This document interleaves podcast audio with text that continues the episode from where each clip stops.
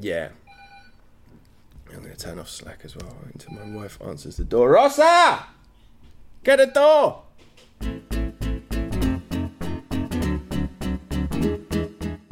Hello, everyone. My name is Simon Hunter. I'm the editor of the English edition of El País, and this is. ¿Qué? A podcast from El País that costs the same to listen to, whatever time of day it is. That's right, nothing. Whether you're a fan of Nadal, Alonso, or Ancelotti, we're here for you. We've got your espalda. So sit back, relax, and let us break down all the Spanish stories that make you say, Why do I still have to wear a face mask when I'm outdoors? With me, as always, is my now fully fledged colleague with a contract and everything, Melissa Kitson. How are you, Melissa? Hi, I'm great. I'm I'm, I'm very happy to, to be on a contract. So- Yes, so you are no longer a freelancer for El País. You are now a, a, a member of the plantilla, and I'm delighted because it gets it means I get to wring more work out of you. now, I owe you an apology. Uh, when I listened back to the podcast, I realised that I um, failed to let you say, "And I'm Melissa Kitson" or "And I'm a little kitten" last week. So I, I'm sorry about that, but, uh, Melissa. Did you realise at the time? Um, I can't. I'm not sure. I think perhaps I was I was not aware. You didn't. You didn't go off and cry. I didn't after- after lick my wounds. And how are things in the world of Chopera? Oh, second great. second week of freedom. Yes, freedom. Uh, but although I haven't really taken too much advantage of it, we're like enthralled with the little ducklings and, and goslings in the park. so we've actually just stopped Chopera. Lovely stuff. And you're but you're off to Italy soon to see family, I believe. Yes. So next next Thursday, I'll see my sister for the first time, in I think a year and a half, Wow. uh, and her two little kids. So it'll be really exciting. Oh, that's great news. Fantastic. We're, we're slowly getting there, aren't we? We're slowly getting getting getting back to normality. And on the production side, as always, we have Jose Juan Morales, who's also down the line. How are you, Jose? Hello, Simon. Well, here, uh, ready to listen to Giris telling me the news of my country. How's that mag- magnificent beard of yours? oh, my beard is uh, as long as uh, you knew it. I think a, li- a little longer, maybe. I have to go to the to the barber shop. To the beard barbershop. Yeah, you you you're one of these people, um, Jose, who gives me beard envy. I tried to grow a beard during the during the pandemic, but it really didn't work out very well. It just looked like looked like looked like I had a dirty face. uh, so oh, excellent. Oh, I'm glad I'm glad you're well, and uh, yes, get ready to hear some giris wittering on for the next uh, 40 minutes or so. As always, you can get in touch with us on Twitter. I'm at Simon in Madrid. You can also email us at uh, English edition at elpais.es. And now we've got a few bits of correspondence this week, I'm happy to say. Starting with this message email from Steve. He says, Great to have you back podcasting.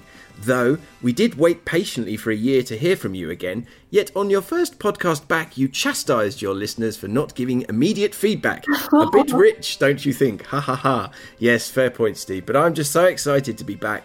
So excited to hear from you all again. Um, even if you just text me to say uh, where you are uh, listening from. I will be delighted to get these messages. It's great to know that people are out there listening. Uh, we heard from Jacob Rosenfeld, whose uh, name I definitely remember. He says, I'm so thrilled to see you guys are back. You've been sorely missed. I'd say that Que podcast, even if even in its current state of teletrabajo, has the highest production value of all the English Spain podcasts out there, which is great. Thank you very much, Jacob. Although I do feel that's probably damning with faint praise, uh, as I don't think there are many out there. But I'm glad to hear that's uh, b- b- top marks for you, Jose. The um, production values are very high, according to Jacob. So thank you for that. We also heard from Donna the Sharp. She says, "My first time listening to Qué, brilliant podcast. I will be a regular. Also, I'm flying over from the UK next week. It's been too long. So yeah, welcome back, Donna. I believe that me and Donna were talking on Twitter about something to do with the um, travel restrictions not so long ago. Uh, we heard from Jimmy Baum. He says, "I it took a pandemic, but now I'm a weekly listener. Love the shout out to your single track minded Catalan politics trolls." That's in reference to what we were talking about last week. We were talking about. Um, Catalan politics, Catalan independence last week, and uh, and I was explaining how you, know, you really can't say anything about the issue without uh, being dragged into an all-day Twitter argument. And lo and behold, this week we ran uh, the editorial from El País about the uh, this thorny issue of the government pardons for the jailed independence leaders. And all I said on my tweet was, a must read. And that really, you can take that however you want. A must read, it doesn't necessarily mean that I agree with the editorial, it doesn't mean that you should agree with what the editorial says. I just thought it was a very interesting take. and It was the, you know, the El País editorial take on. Uh, on the issue, um, but lo and behold, a, a an all day argument, Twitter argument, um, unfolded underneath my tweet. Where the one that made me laugh was someone who said, "Well, I don't think it's a must-read," uh, uh despite the fact that they had just read it. but um, I didn't get involved, as I said last week. I tried to get to avoid this because otherwise it just takes up your whole day. But um, yeah, there, there you are. If you want to see what I was talking about, then go and check out that uh, that tweet of mine from earlier this week. Uh, we also heard from Louis or Lewis. Uh, I'm not sure what your pronunciation is. It says, "Dear Simon, I'm happy to have new ex- episodes of the excellent Qué podcast in my podcast feed again. During the podcast's hiatus, I've actually moved from the Netherlands and over to the oft forgotten region of Extremadura.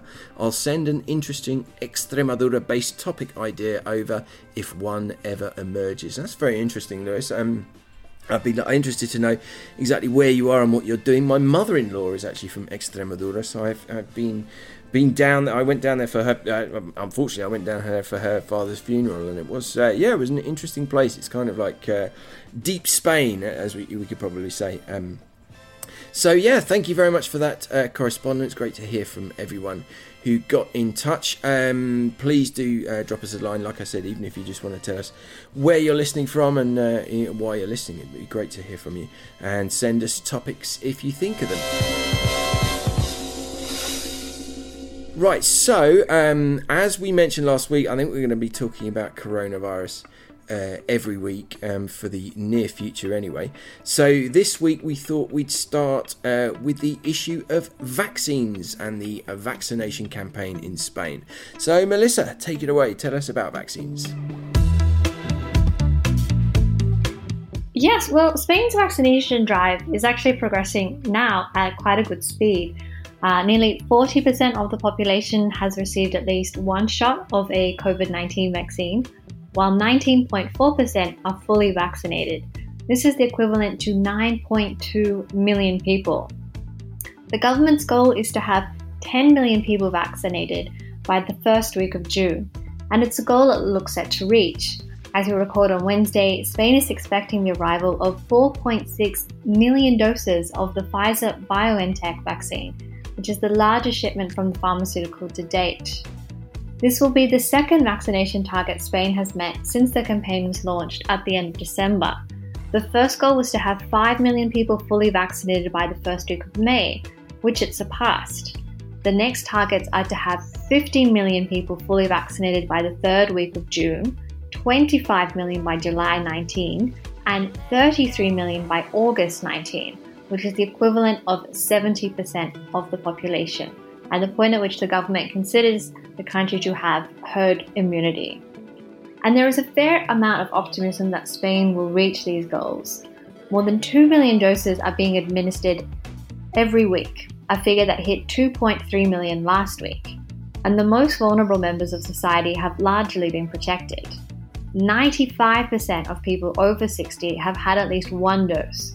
Some regions, which are in charge of the vaccination drive, have already started immunizing people in their 40s. The drive is expected to accelerate even further now that the Public Health Commission has approved the use of the one shot Janssen vaccine for people aged between 40 and 49. Thanks to the progress of the vaccination drive, coronavirus cases are falling and the mortality rate has also dropped. Spanish authorities have even started talking about relaxing measures, such as the mandatory use of face masks in outdoor spaces. But while the campaign has come a long way from its rocky start, there are still a few concerns, in particular over the Oxford AstraZeneca vaccine. This medication was initially administered to essential workers under the age of 60, but then it was restricted to the 60 to 69 age group after it was linked to rare blood clots in younger recipients. The question then was what to do with the 1 million essential workers under the age of 60 who had received the first AstraZeneca shot and were waiting for the second. After a lot of debate, the Spanish Health Ministry decided that this group should be given a Pfizer dose, a decision that was based on a study that showed that this combination increased a person's immunity response. Those in this category, however, can choose to have an AstraZeneca shot for their second dose. And to the surprise of the Health Ministry, that's exactly what most people are doing. This has raised concerns that Spain may be faced with a supply problem if the pharmaceutical does not send the shipments it has committed to. Although 12.2 million doses were expected to arrive in the third quarter of the year, so far only 6 million have been shipped.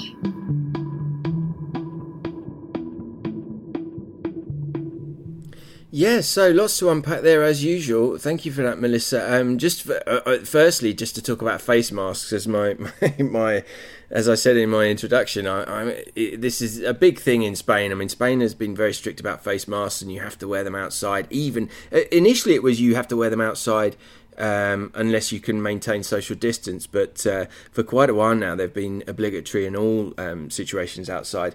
And as we see from our readers, uh, especially on Facebook, uh, people really don't like this. And I can understand why. Obviously, it is a pain uh, having to wear face masks when you're outside. But to be honest, I'm I'm kind of a fan because I think it's so much of a if it's a blanket uh, obligation to wear them, it's um, it's so much easier to enforce, and I think it's instilled some really good habits within the Spanish population. I mean, we haven't had here like a really strong anti-mask, uh, anti-vaccine movement. There has been some of that, but really, you know, the Spanish authorities very much got behind the whole issue of masks. I mean, do you remember Melissa when in the early days of the pandemic, and they were actually handing them out for free on on public transport. Whereas it, to compare it to the UK, I mean, there was a lot more sort of dithering about face masks. And if you know, we mentioned last week Dominic Cummings um, speaking uh, to uh, a committee um, in the UK Parliament, and he was sort of, you know, that was one of the things that he mentioned that was, uh, you know, the the kind of confusing guidelines about face masks. We have to look to masks as as one of the reasons why we've not had another full lockdown here, why we have been able to keep schools open in Spain um, you know, uh, and, and not have to shut down shops and, do the stuff that they had to do in the UK. I mean, you know, climate and masks for me are really the only, um, are really the only uh, uh, factors that I, I could um, point to based on what experts have said and based based on the evidence. So yeah, so it looks like before long we could be seeing the uh, removal of the obligation to wear face masks um, outside in Spain. But uh, but yeah, I, the, the, the general consensus seems to be that we need to move a bit further along with the vaccines before this happens, and I think that would be a good thing. I remember talking uh, during an interview, I think on the BBC on, on the World Service uh, at the outset of the pandemic, and I remember saying, you know, this this this whole situation is going to be so hard for for Spanish people in general because of just the culture of you know how much people kiss each other and how tactile you are, and you know you bump into someone on the street and you give them two kisses and things like that. And I, I you know I have seen people around the streets, um, you know, hugging each other, but they're wearing masks. Um, you know, so what, as soon as the masks come off outside. I wonder how quickly people are going to fall back into old habits of, you know, kissing and hugging, and, and of course, then that level of protection that a mask offers will, will will not be there and of course if you have a rule where you you know you have to wear a mask outside but only if there's social distancing you kind of open yourself up to all sorts of evasive, you know, answers if you were stopped by the police. Oh no, but I was just, you know, there was social distance. It's the, it's that wonderful phrase, the picaresca. Uh, Jose, would you like to try and uh, translate the term, the Spanish term picaresca? Uh, well, it it comes from a, a book uh, called El Lazarillo de Tormes.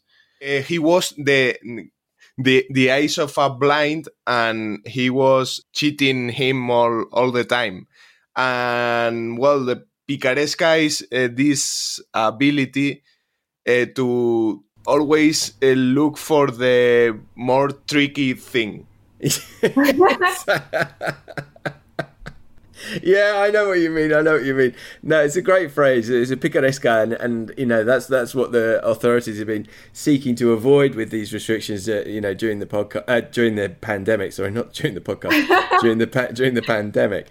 Um, so yeah, so once that blanket obligation has gone to to wear face masks, I mean, it's um yeah, obviously people are going to be very happy, especially with a view to the summer, because at one point there was talk of having to wear a, you know, wear your face mask while sunbathing on the beach or while at the swimming pool, which obviously would have been a, a, a real pain. So yeah, so let's see what happens with that over there. I mean, you know, initially Fernando Simon, the government's chief epidemiologist, he said that this was going to be a thing that. Um, happened, uh, you know, within a couple of days. He said that last week, but uh, obviously it's not going to be quite as quick as that. And it's also going to be complicated because it's actually been enshrined in law, so they're going to have to change a law, which is not um, not going to be so simple as as uh, Simon pointed out. As for the whole vaccines thing, now I mentioned this in passing in our first episode, the whole vaccine nationalism thing, a bit like the travel issues that we were discussing last week and that we're going to come back to. Um, the whole pandemic has has coincided with Brexit becoming a reality, and surprise, surprise, the British press has been using the issue of vaccines as a well, first of all, they've been trumpeting it as a, a, massive success story in the UK, which it has been. I mean, the UK did get going a lot quicker with its vaccination program. It's still further ahead um, uh, of Spain um, at the current time, but also it turned it into a sort of Brexit thing and another, you know, pitting of the UK against the uh, the EU when I went back to the UK at Easter, I was with my friends from school, and uh, in the conversation, it came up that one of my friends reads The Sun. His newspaper is The Sun, the tabloid um, newspaper. And one of the first things he said to me was like, "Oh, mate, the EU really messed up on the vaccines," um, which is this kind of line that you know you heard over and over again. Uh, certainly while I was in the UK, but also on on social media.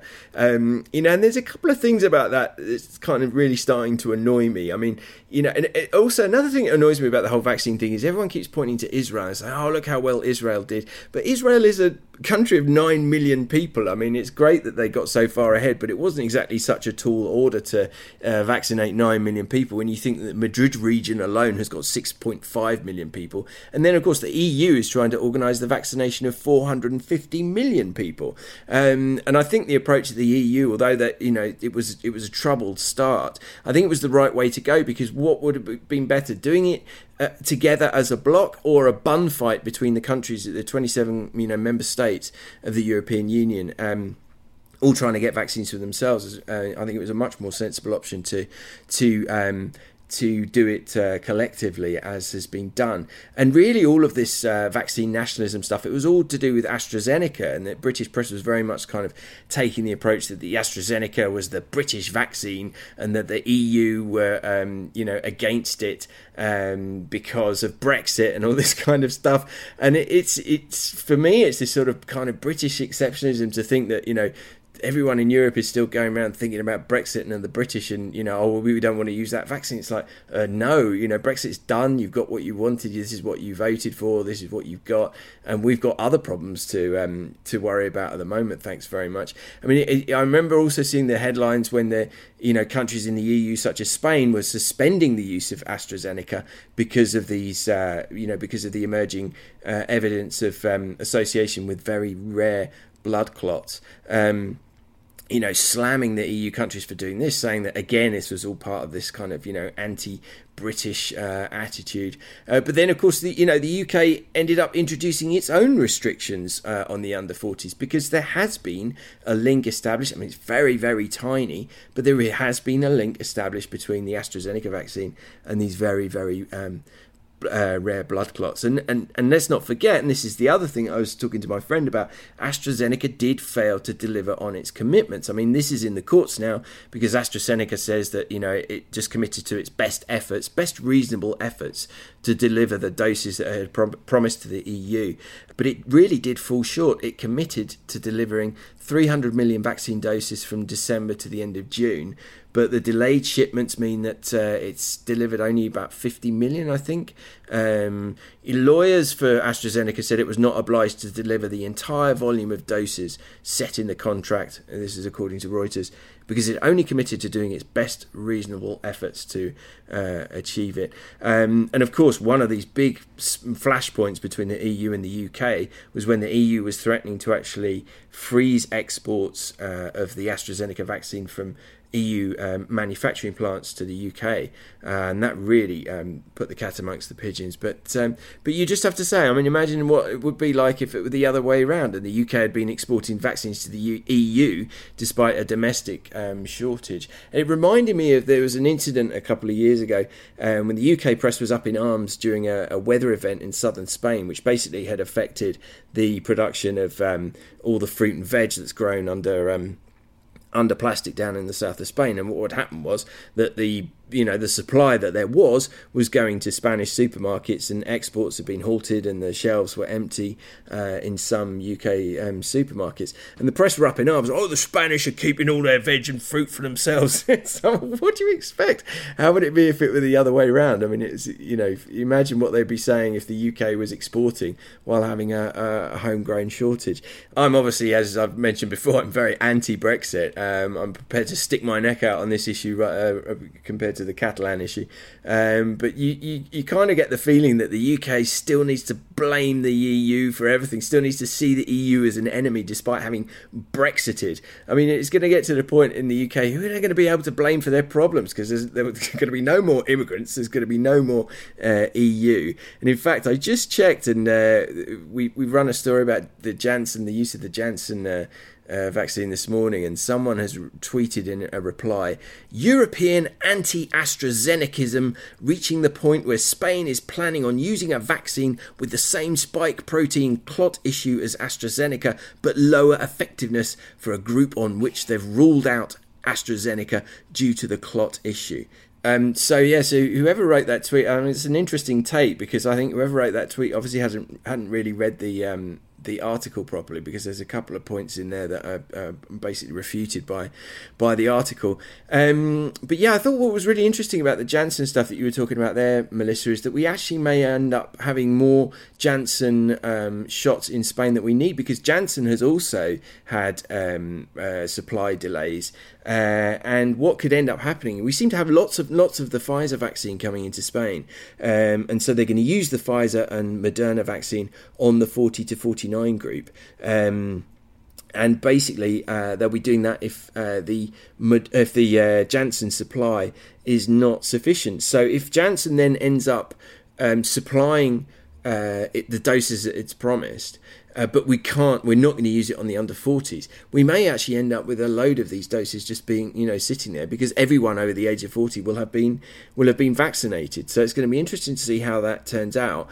And of course, if that does happen, what will happen is they'll be either resold or they'll be de- donated to other countries. And obviously, the donation option is uh, very, very good news because, as you know, experts keep repeating, this is a pandemic and it's not over until it's over in all countries. And if those doses that you know Spain ends up not needing or not using could go to other countries, that would obviously be a very, uh, very positive thing. There's some, you know, quite um, worrying news coming out of Asian countries uh, this morning, such as Thailand, which initially had done very well to deal with the pandemic, but are now um, suffering uh, as, as you know, countries such as uh, the UK, Spain, and the US were uh, last year. So interesting stuff. I'm just waiting. I'm in the 40 group, so I'm just waiting to see what happens. I'm hoping to be called up um, before the month of June is out, and uh, yeah, I think for as for everyone, it would mean some um, serious peace of mind.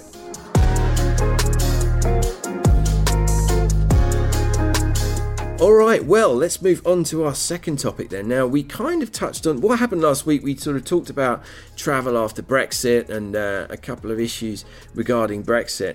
And that sort of got me thinking about all of the different uh, information that's out there all the at the moment, all the changes that are going on um, you know, in terms of travel and all the misinformation as well and rumours um, that people are sharing on, on Facebook groups. And um, so I set out to write an article which just kind of brought together all of the official information that we've had for Brits in Spain over the past couple of weeks and put it all in one place. So, Melissa, why don't you give us a little rundown of my article?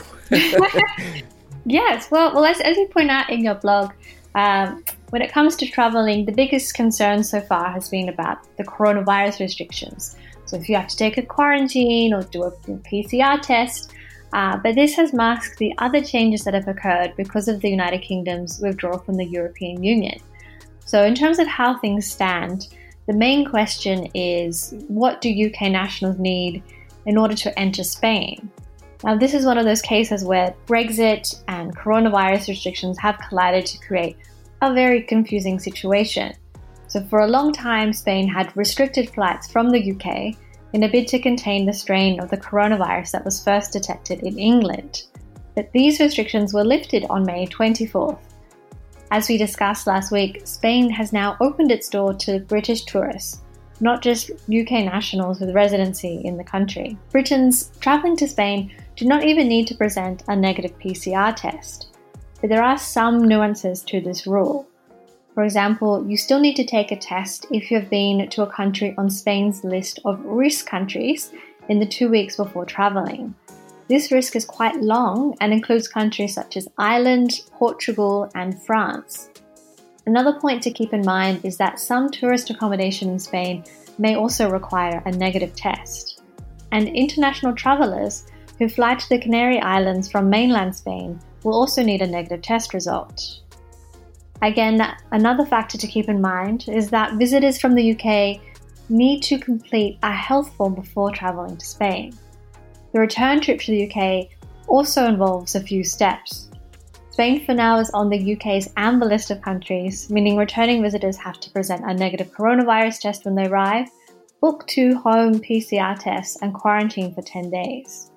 Next Monday, the British government is set to revise this traffic light system meaning these restrictions may change. So that's the coronavirus side of the restrictions.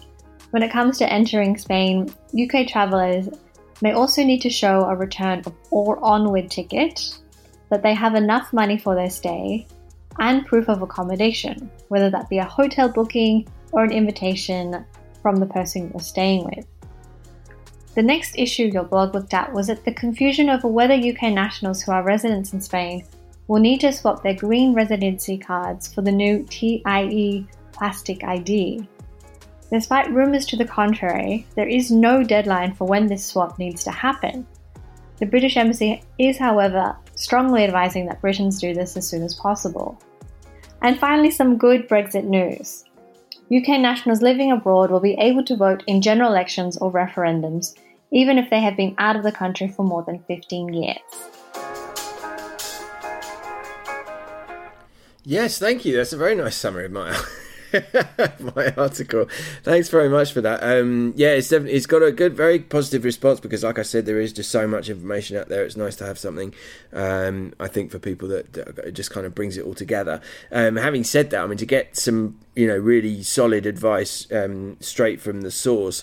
Uh, I, you know, it's very very recommendable to sign up to the um, UK government's um, regular email alerts, which will tell you about uh, news about living in Spain.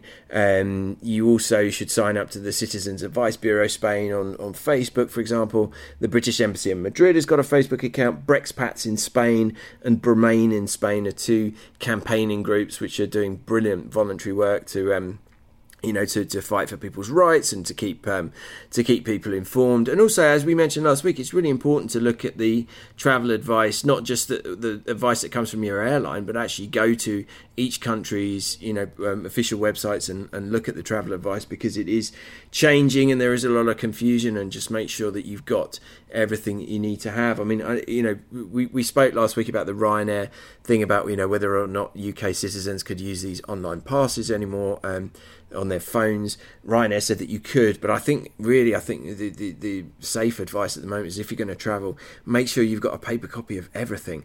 Um, and even, you know, at the moment, there's no suggestion that the Carta de Invitación is being requested of um, UK nationals arriving in Spain, but it's probably not even, if you're not, if you're coming and you haven't got, um, tourist accommodation book that you can show that you you've got a booking, you're staying with friends or family. It's probably not a bad idea just to come with some, you know, even a, a, a, home printed letter of invitation from your host, whether it's a family member or a friend, just saying, you know, I'm I'm inviting this person to stay with all of their details uh, and all of your details. But you know, for now, um, those cartas de, cartas de invitación are not being required. But who knows what could happen in the future? Especially is as we as we uh, wrote about um, not so long ago, or as we spoke about not so long ago, um, the uh, border controls at the UK end are so harsh for um, arrivals from the EU, and we've had cases of um, people arriving to work without the proper documents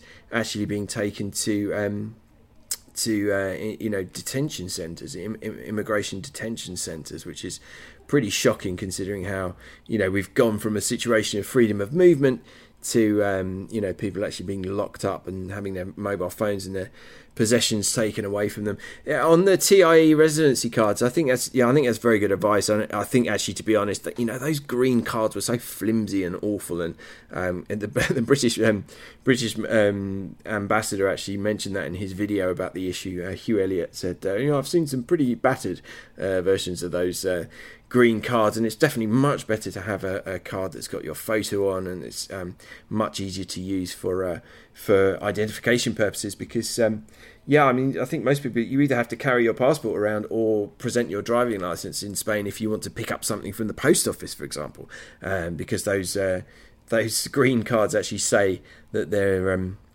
you know they're not uh, valid for proof of uh, proof of identity. And as for passport stamping, that's another issue that's uh, mentioned.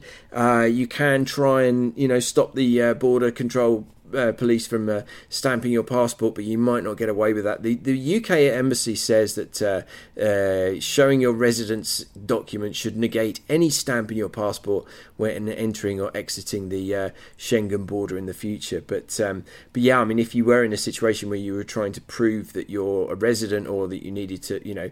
Um, if someone had an issue with how many days you've been uh, in Spain or uh, abroad, having stamps in your passport is not particularly helpful. Helpful, and of course, once they're there, you know they're they're, they're not going anywhere. They're not going to be um, they're not going to be removed. Another issue that they um, the uh, British Embassy has been dealing with is driving licenses. There's been a, a, lot of confusion about swapping over driving licenses. A lot of people who are living in Spain, it seems, from what I can see on these groups, these support groups, um, people have not wanted to swap their um, UK license for a Spanish license, and now it's uh, it's a bit more complicated because various deadlines have passed. So, if that uh, applies to you, then check out the um, check out the information in the article. And then, yeah, of course, as you mentioned, the voting rights. Uh, I just wish we'd had these voting rights, obviously, when the Brexit vote happened, because um, people who've been living outside of the UK for more than 15 years weren't eligible to uh, to vote in the Brexit uh, uh, referendum. So who knows what the result would have been, considering how tight the result was, and considering how many, you know, thousands of people that affected uh, who knows uh, what effect that could have been. But yeah, very interesting to, because um, you know I've been outside of Spain for uh, sorry I've been outside of the UK for more than fifteen years, and uh, as I've complained before, probably on this podcast, I'm you know, more or less completely disenfranchised now. Um, the only elections I can vote in uh, are the municipal elections in Madrid, and obviously now I'm, it's kind of a bit of a moot point as to whether I could even vote in the European elections. Um, I've got an Irish passport, but I'm registered here as a as a Brit still. I haven't swapped over and uh, changed my um, nationality with the Spanish authorities to um, to Irish. So uh, technically, I guess I wouldn't be able to vote in the uh, in the uh, European elections either. So at least I could be able to vote in the UK. Um, again, I mean, all of these issues are sort of very much being used by um, people in the UK to claim that you know, the EU is punishing the UK for Brexit and things like this. And I think there's this sort of general uh, unwillingness to accept that this is the, you know, this is a third, this is a third country status. This is a, you know, what the UK has uh, negotiated in its deal, and this is what it has to deal with. And it's, it's especially rich. Some of the comments I'm seeing, you know, about. Um, border checks and things like that, considering the way that the UK border is at the moment and uh, the way it's treating arrivals from from the EU, um, detaining them and and uh, and other such treatment or treating them as highly suspicious. There's been a couple of really good articles uh, in the Guardian about this recently. I just saw one tweet that someone's flagged up. Um, Uh, the it was in response to a BBC News tweet that said Brexit Minister Lord Frost reiterates belief that NI, the Northern Ireland Protocol, is unsustainable in its existing form. To which someone has reacted saying, "So is the treatment of Brits trying to board Eurostar to France, and our patience is wearing thin. You're letting little Napoleon Emmanuel Macron posture too much. Stop reacting and get proactive." So, if anyone thought that the you know Brexit was going to kind of calm the uh, waters between the UK and the EU. I'm afraid you had another thing coming. It seems that this is uh, destined to run and run. Um, and when we get back to some kind of normality after the pandemic, um, this all of this stuff is just going to get worse. It's really, really pretty extraordinary. All right, so let's wrap it up there. That was episode three of season five, recorded on the 2nd of June 2021. My name is Simon Hunter. I'm Melissa Gibson. You're a bit late on your cue there, Melissa, but I'll let you off. Uh, you didn't get to do it last week, so you're probably out of practice. And this was ¿Qué? A podcast that tries to explain what happens in Spain to those of us who sometimes get a little bit lost in translation. This is an El País production. It was recorded right here in our Madrid homes with the regular interruptions of my very noisy wife, all under the expert guidance of Jose Juan Morales. You can listen to Qué on your favourite podcast app. You can also request it via Alexa, Siri, or your Google Assistant. We'll be back next week with a brand new host of issues. Thank you for listening. Adios. Ciao.